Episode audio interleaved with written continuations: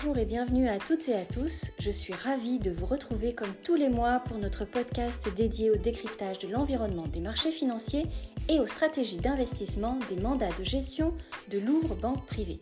Je suis Christelle Legrand, directrice de la communication, et j'ai le plaisir d'accueillir Rachid Medjaoui, directeur adjoint de la gestion sous mandat de Louvre Banque Privée.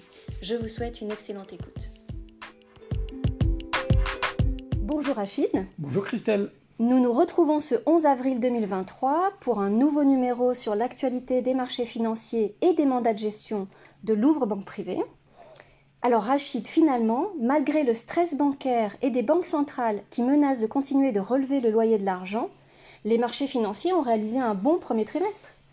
Alors vous avez raison, euh, on pourrait même qualifier ce premier trimestre d'excellent cru en termes de performance. Euh, les actions de la zone euro en particulier ont signé, euh, Christelle, leur meilleur début d'année en 8 ans avec une hausse supérieure à 13%, bien devant le SP 500 américain qui grimpe quand même de 7%.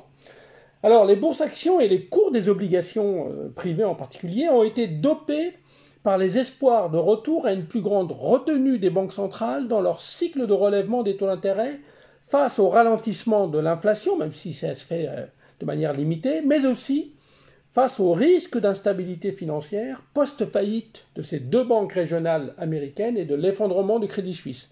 Les investisseurs ont également, ont également pardon, été rassurés par la résilience des profits des sociétés et une nette détente des taux obligataires. Plus globalement, Christelle, les espoirs de pause dans les resserrements monétaires, voire de possibles détentes à terme du loyer de l'argent, contrebalancent très clairement dans les anticipations des opérateurs l'augmentation des risques de récession.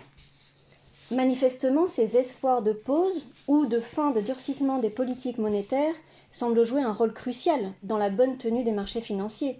Alors d'après vous, Rachid, est-ce une situation plutôt classique ou atypique? Alors, l'attitude future des banques centrales est bien entendu un catalyseur clé pour les évolutions des cours boursiers et ceux des obligations. Ce n'est pas seulement parce que les marchés financiers subissent, comme vous le savez depuis plus d'un an, une épreuve de relèvement des taux très brutale, c'est la, c'est la hausse la plus brutale de taux que l'on ait connue depuis euh, la fin des années 80. C'est pas parce qu'ils subissent cette épreuve très dure qu'ils seraient en quelque sorte très soulagé par la fin de ce purgatoire monétaire. En fait, cette hypersensibilité positive à la fin d'un cycle de resserrement monétaire est assez classique pour répondre clairement à votre question. Historiquement, on constate en effet que Wall Street est très majoritairement en hausse trois mois, voire six mois après que la Réserve fédérale ait procédé à son dernier relèvement de, de taux. Prenons les statistiques. Depuis le milieu des années 80, nous avons eu, Christelle, six, six fins de cycle de relèvement des taux de la Réserve fédérale. La Fed a procédé à son dernier relèvement de taux en décembre 2018, en juin 2006, en mai 2000, en février 1995 et très lointain, en août 1984. Et ce que l'on constate, c'est que l'indice S&P 500 a progressé trois mois après dans tous les cas de figure. Il a progressé en moyenne de 7%, 7% pardon, après le dernier relèvement des taux de la Fed. Alors je dis, dans tous les cas, c'est pas vrai, il, a progressé 5 fois sur 6. Et la sixième fois, euh, euh, l'épisode en fait d'août 1984 ne, comment dire, ne, valide pas la, la, règle que je viens d'énoncer, mais en fait le S&P, trois mois après, affichait un très léger déclin d'à peine 1%. Donc c'est une exception assez relative.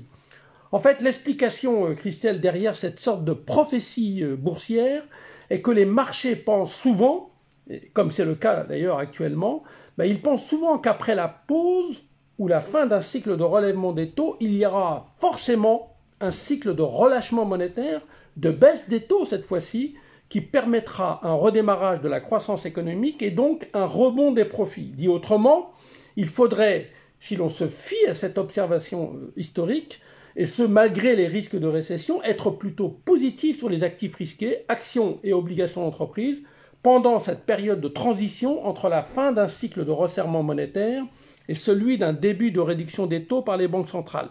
L'impact des anticipations plus favorables sur les taux d'intérêt serait en quelque sorte supérieur à celui des attentes négatives sur la croissance économique. Alors Rachid, est-ce qu'au sein de la gestion sous mandat de Louvre Banque Privée, vous avez envie de croire en cette prophétie boursière? Alors, cette règle euh, liée à cette période de transition entre deux cycles de politique monétaire semble, euh, vous l'avez compris, statistiquement solide. Mais nous considérons qu'il est trop tôt, trop précoce pour que le cas échéant, nous l'intégrions dans la construction de nos portefeuilles. C'est trop tôt selon nous pour une raison principale. Les banques centrales n'ont pas encore gagné, Christelle, leur bataille, leur croisade contre l'inflation. Par conséquent, le calendrier de la fin de ce cycle de hausse, de relèvement des taux, euh, notamment par la Réserve fédérale et surtout par la Banque centrale européenne, pourrait être plus lointain, plus décalé par rapport aux attentes actuelles des marchés.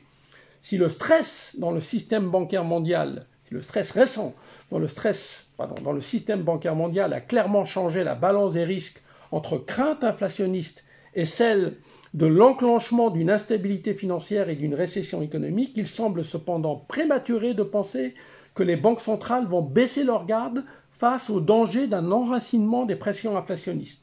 En fait, l'accroissement des risques de récession renforce bien entendu les chances de voir l'inflation retrouver son lit à partir de 2024, c'est-à-dire continuer sa modération actuelle pour revenir sur un rythme de progression proche de la cible des 2% chère aux banques centrales. Pour autant, la matérialisation de ce scénario optimiste, illustré par des marchés qui anticipent actuellement des baisses de taux dès cet été aux États-Unis, n'est pas encore complètement assurée.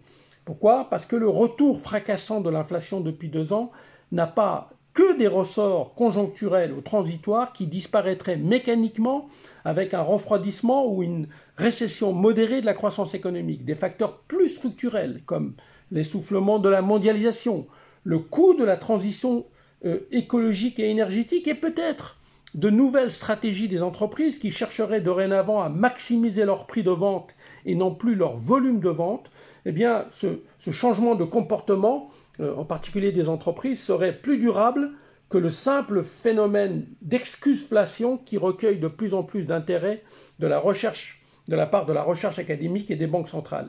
Eh ce sont tous ces facteurs plus structurels qui pourrait empêcher le génie de l'inflation de retourner dans sa lampe malgré le refroidissement attendu de la croissance économique. Alors si vous voulez bien, Rachid, continuons sur ces risques d'enracissement de l'inflation.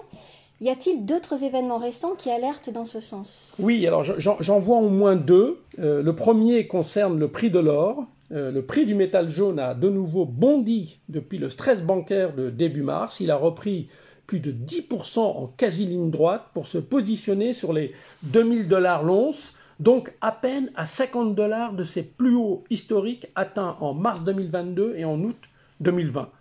On a donc euh, une configuration technique chartiste très intéressante. Le franchissement à la hausse de ce triple top annoncerait probablement une poursuite de la hausse du prix de l'or. Alors, c'est peut-être juste euh, une illustration de la montée des risques de récession et donc de baisse des taux à venir de la part des banques centrales que traduit cette forte hausse de l'or. Mais c'est peut-être aussi le signe que l'environnement inflationniste va rester compliqué. Il faut se rappeler qu'historiquement, l'or a souvent été joué dans les périodes où les investisseurs pensaient que l'inflation allait rester durablement élevée. Le second événement Est liée à la décision inattendue de l'OPEP et surtout de l'Arabie saoudite de réduire l'offre de pétrole pour soutenir les cours de l'or noir. Alors, bien entendu, l'explication avancée euh, par le cartel pétrolier du risque d'une baisse de la demande pour cause de récession à venir est bien entendu plausible. Cela étant dit, cette décision du royaume saoudien au moment où il vient de rétablir ses, relations diplomatiques avec son rival chiite, l'Iran, est géopolitiquement intrigante, voire provocatrice pour l'Occident et les États-Unis, puisqu'elle vient renforcer la position de la Russie qui a fait, comme vous le savez, des matières premières une arme de chantage. Alors, outre ces implications géopolitiques, notamment dans la guerre froide entre la Chine et les États-Unis, la décision de l'OPEP signale peut-être la volonté de maximiser les prix au détriment des volumes dans un contexte où les producteurs de pétrole savent que le déclin du pétrole est déjà engagé pour cause de transition vers un monde décarboné. Donc Christelle, à minima, la visibilité sur le niveau d'inflation de moyen terme est assez faible. Et pour finir, Rachid, comment traduisez-vous cette visibilité limitée sur l'inflation et sur l'évolution future des taux d'intérêt dans le pilotage des mandats de gestion de Louvre Banque Privée? Alors, si on a raison et si l'inflation devait faire de la résistance, cela obligerait les banques centrales à poursuivre leur cycle de hausse des taux et surtout à maintenir plus longtemps que prévu la pression sur les taux d'intérêt. Alors, qu'on soit clair, ce n'est pas forcément rédhibitoire pour des performances positives à moyen terme des marchés actions et des obligations d'entreprise. Mais une réévaluation à la hausse des anticipations de taux risquerait de peser à court terme sur des marchés actions qui n'ont plus de coussin de protection en termes de valorisation après leur très très bon cru du premier trimestre. Dans ces conditions, nous réduisons de nouveau tactiquement les niveaux de risque de nos portefeuilles dans l'attente de nouvelles opportunités d'investissement. Alors je dis bien tactiquement parce que, a priori, ça sera transitoire car nous excluons le scénario d'une récession sévère et surtout d'un engrenage systémique. Euh, et puis enfin, notre conviction, euh, Christelle, que les anticipations de relâchement monétaire sont probablement trop précoces nous a euh, également incité à réduire les valeurs, secteurs et thématiques qui ont fortement profité depuis le début mars de ces retournements à la baisse des anticipations de taux. Nous avons donc globalement réduit notre exposition aux valeurs de croissance et plus particulièrement les titres et OPC exposés au secteur de la tech.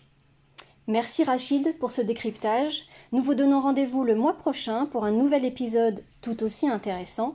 Au revoir Rachid. Au revoir Christelle.